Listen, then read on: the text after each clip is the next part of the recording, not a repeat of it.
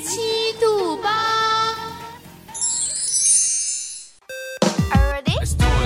我是背包客，我是美食家，我是个诗人，我是 K 歌王，我是百事通，我是潮流女王。一点点喜欢，or it's like 怎么不喜欢，or more like 不得不喜欢。只有你想不到的，没有我们给不了的。FM 三十七度八，三十七度，FM 三十七度八。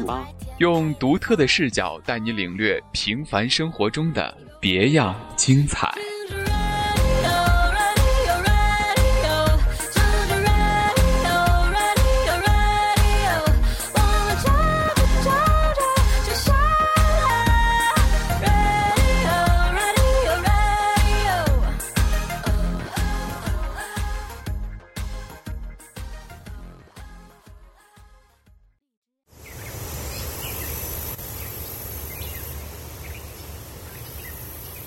在很久很久以前的一座山里，有一片大森林。森林里有一只修炼成精的小狐狸。这天，他通过了妖怪等级考试以后，就想下山溜达溜达。于是，他准备去找黄大仙讨一副好皮囊。这黄大仙可是山上最早完成妖怪等级考试的妖了。山腰的巨蟒精，山顶的老虎精，还有山脚下护林防火的黑熊精，都对他恭恭敬敬的。这天一大早，小狐狸就爬起来，把自己身上火红的毛舔得柔顺发亮，然后带上自己在后山采的一筐白白嫩嫩的山参，就出发去找黄大仙去了。黄大仙可真厉害呀！小狐狸边走边想：“修炼一副皮囊要好几百年呢，相当于几十个我自己年龄加起来这么多。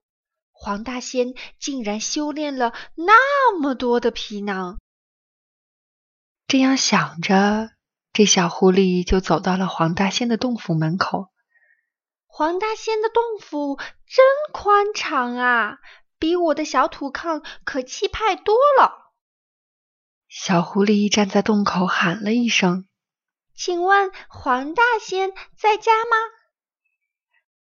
不在。”洞里传来阴阳怪气的声音。“好吧，本来还想送些山参给黄大仙呢。”小狐狸沮丧地说。他转身欲走，却听得洞府里传来一阵窸窸窣窣的声音。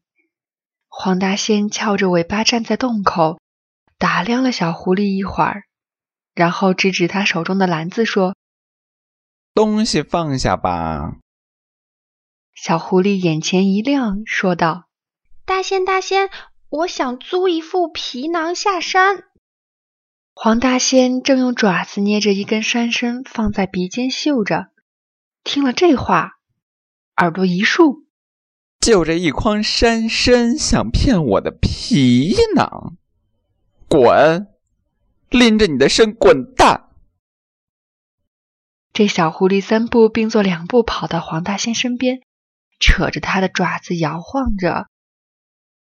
大仙，听说黄大仙可仁义了，而且特别助人为乐，你肯定会帮我的吧？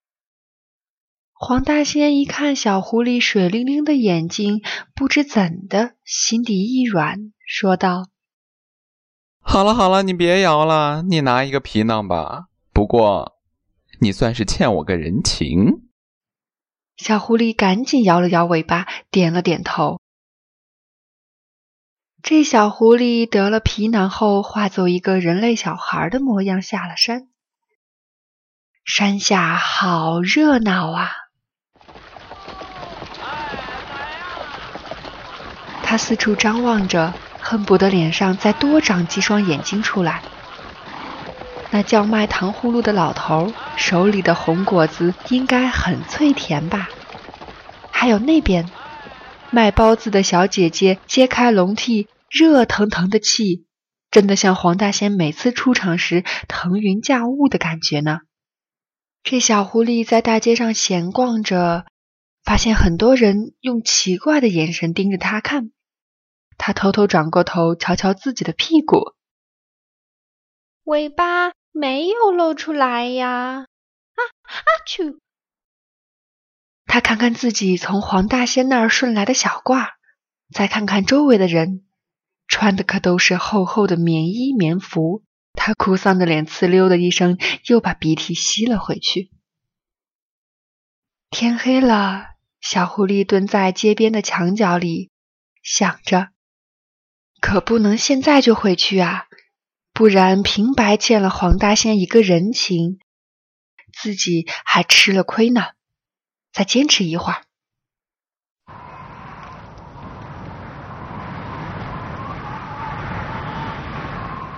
突然间下雪了，小狐狸感到自己的肚子一直在咕噜咕噜的叫着，迷迷糊糊的，它好像睡着了。梦里黄大仙煮了一大锅热汤，神色诡异的看着他。黄大仙舀了一口汤，吧唧吧唧嘴说：“嗯，汤里好像还差一只狐狸。”小狐狸吓得没命的逃，然后他就醒了。醒来发现自己躺在柔软的床上，床边坐着一个书生模样的青年人。那人见他醒了，就伸手在他脑门上摸了摸，说道：“嗯，不发烧了。”这人肉可真软啊！小狐狸心想。书生把膝上的书收好，坐到小狐狸的床边，问道：“你是谁家的孩子啊？”这小狐狸动了动嘴，却不知道怎么回答才好。最后鼓起勇气憋出来一句：“我我饿了。”书生咧着嘴笑了笑，就出了房门。不一会儿，端了碗热腾腾的汤回来。小狐狸忽然想到，在梦里黄大仙站在那口汤锅前诡异的笑容，不禁吓得一哆嗦。又仔细看了看书生的脸，眉清目秀的模样，像是前几天自己逮住的那只兔子，应该不是黄大仙变的。小狐狸在确定了这一点之后，端起汤碗，一口气的喝了下去。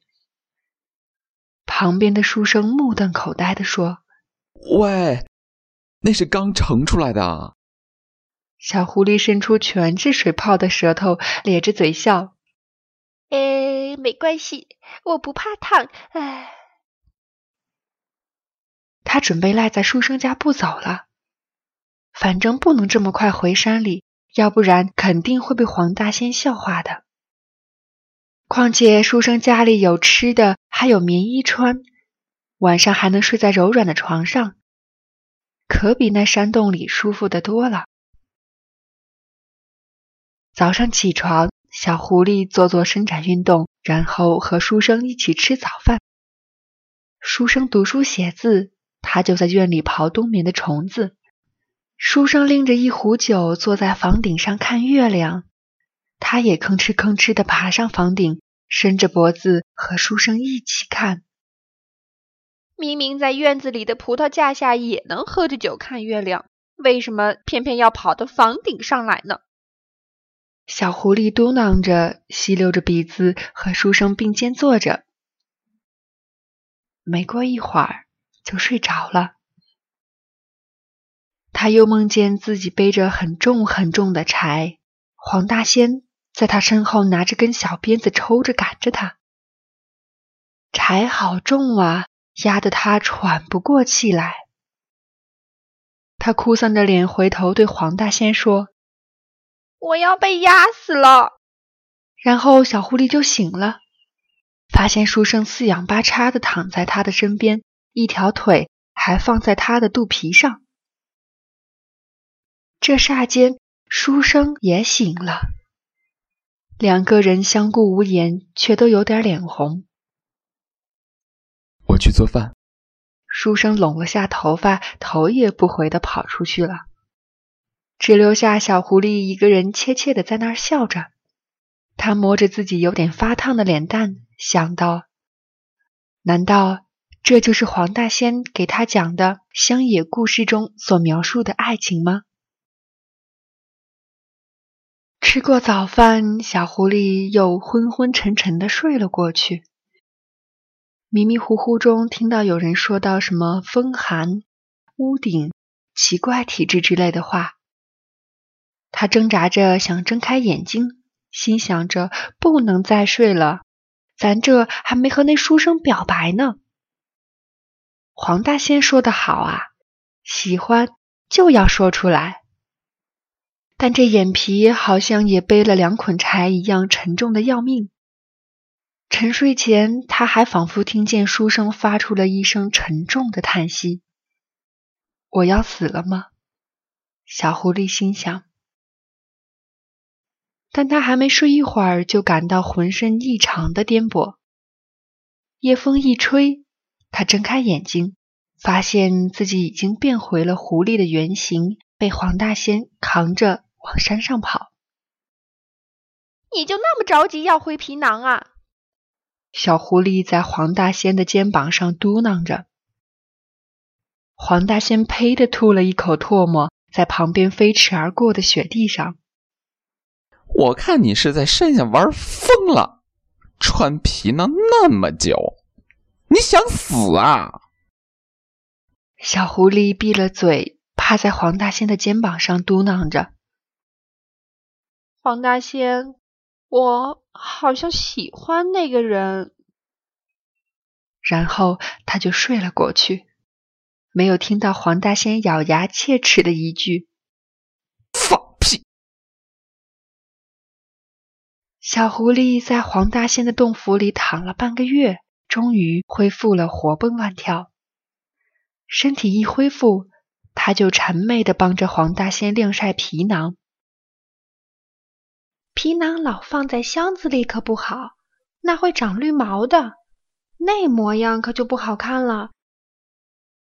黄大仙坐在洞口的摇椅上，意味深长地看着小狐狸忙来忙去。他问道：“说吧，你想要什么？”小狐狸一听，连忙跑到黄大仙的身边，摇着他的爪子说：“我想去看书生。”哼！黄大仙从鼻子里挤出一声，转身回洞府去了。小狐狸左思右想，也没搞明白这声哼是同意还是不同意呢。于是他眼巴巴的盼着，等着，想着什么时候黄大仙能再借自己一副皮囊。可是他等到尾巴都秃噜了，黄大仙还是没有理他。小狐狸回过神来，却发现自己已经蹲在书生院子里的围墙上了。皮囊没借到，它火红的毛在一片雪白的天地里格外扎眼。小狐狸跳上窗户，正想着要不要把窗户纸戳个窟窿跳进去。就听见书生的声音从房间里传了出来。那孩子不知道现在怎么样了？应该回家了吧？一个女孩子回答道。他用爪子抠开一点窗户纸，看见书生和一个女孩子在一起。嗯，希望是这样吧。小狐狸在窗户外面，感觉自己的皮毛更红了。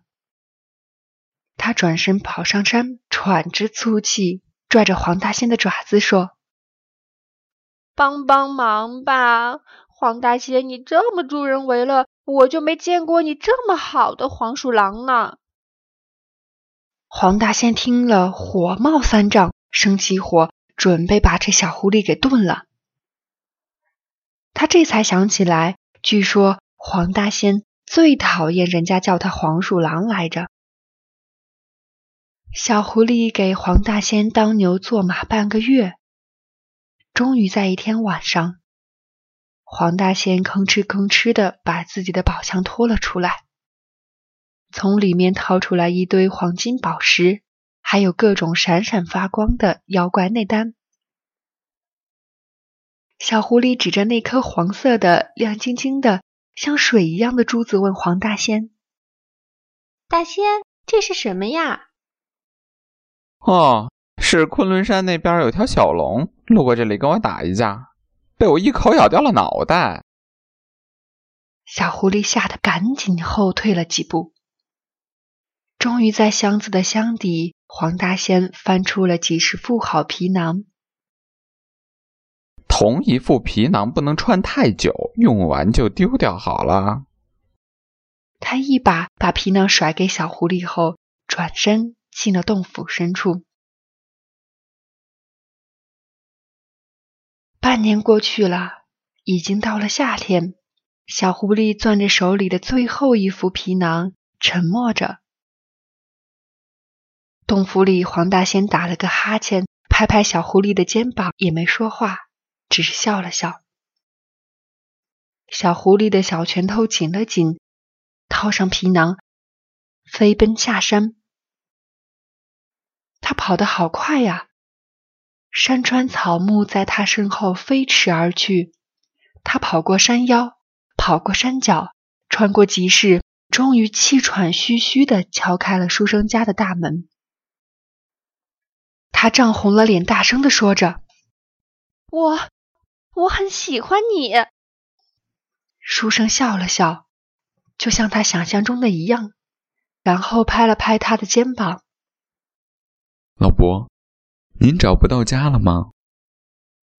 这书生挠了挠后脑勺，满眼困惑的瞪着小狐狸。小狐狸抓着书生的手问道：“书生，我喜欢你，我我们一起在房顶上看过月亮，我给你卜过卦，你给我做过饭，你上街钱包被偷了，还是还是我给你弄回来的呢？”你你你从房顶上摔下来，还是我给你做的肉垫呢？你都不记得了吗？书生仔细看了看小狐狸的脸，默默的把手抽了回来。门啪的一声关上了。黑夜里，一个身材干枯的小老头抱着腿坐在街边的墙角。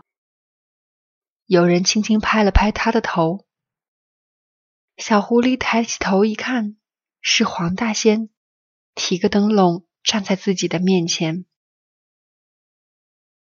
黄大仙阴阳怪气的问着：“怎么着，又不回家啦？”小狐狸扯了扯黄大仙的爪子，说：“你的皮囊都被我用光了。”黄大仙从鼻孔里喷出来一声哼哼，说道：“哼，我知道，走吧，我带你回家。”黄大仙说着，就弯下了腰。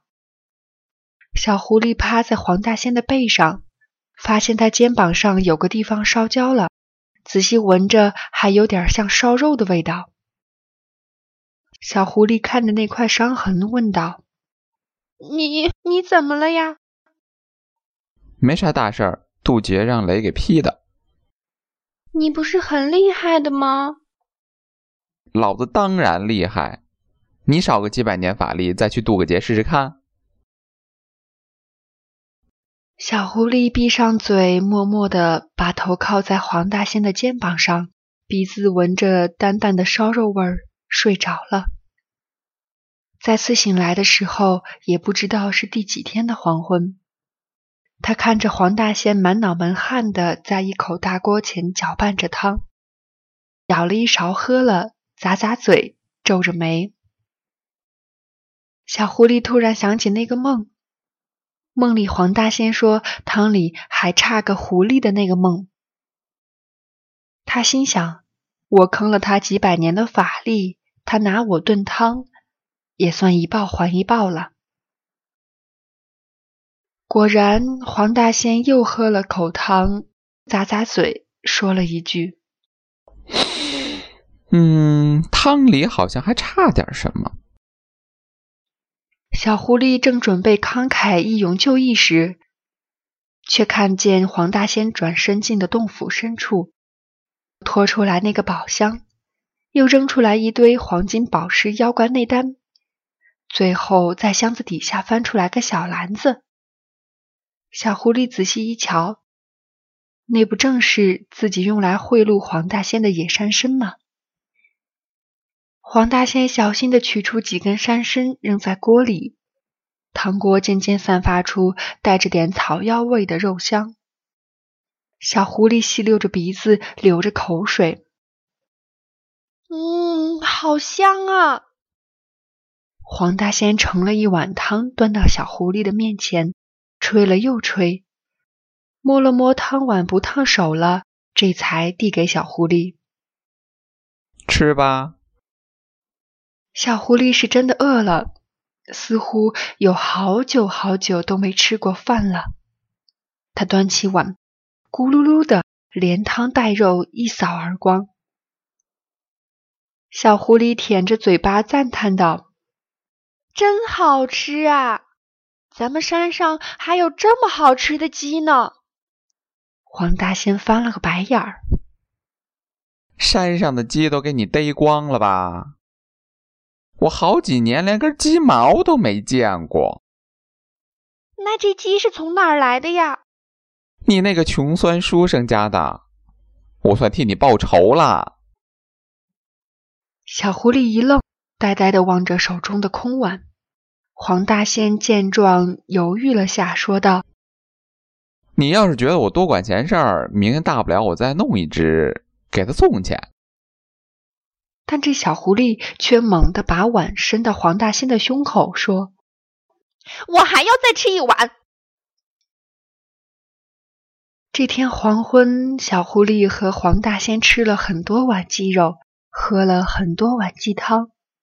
天边的晚霞红的就像小狐狸的皮毛，他对黄大仙说：“我们去看晚霞吧。”黄大仙点了点头，说：“等一等。”然后在洞口的一棵树下刨出来一坛梅子酒，他们就坐在洞口喝着酒，看着晚霞由热烈变得沉郁，最后整个天色暗了下来，星星升了起来。小狐狸靠在黄大仙的肩膀上，睡得很香很香，就像此时听到故事的你一样。那么晚安。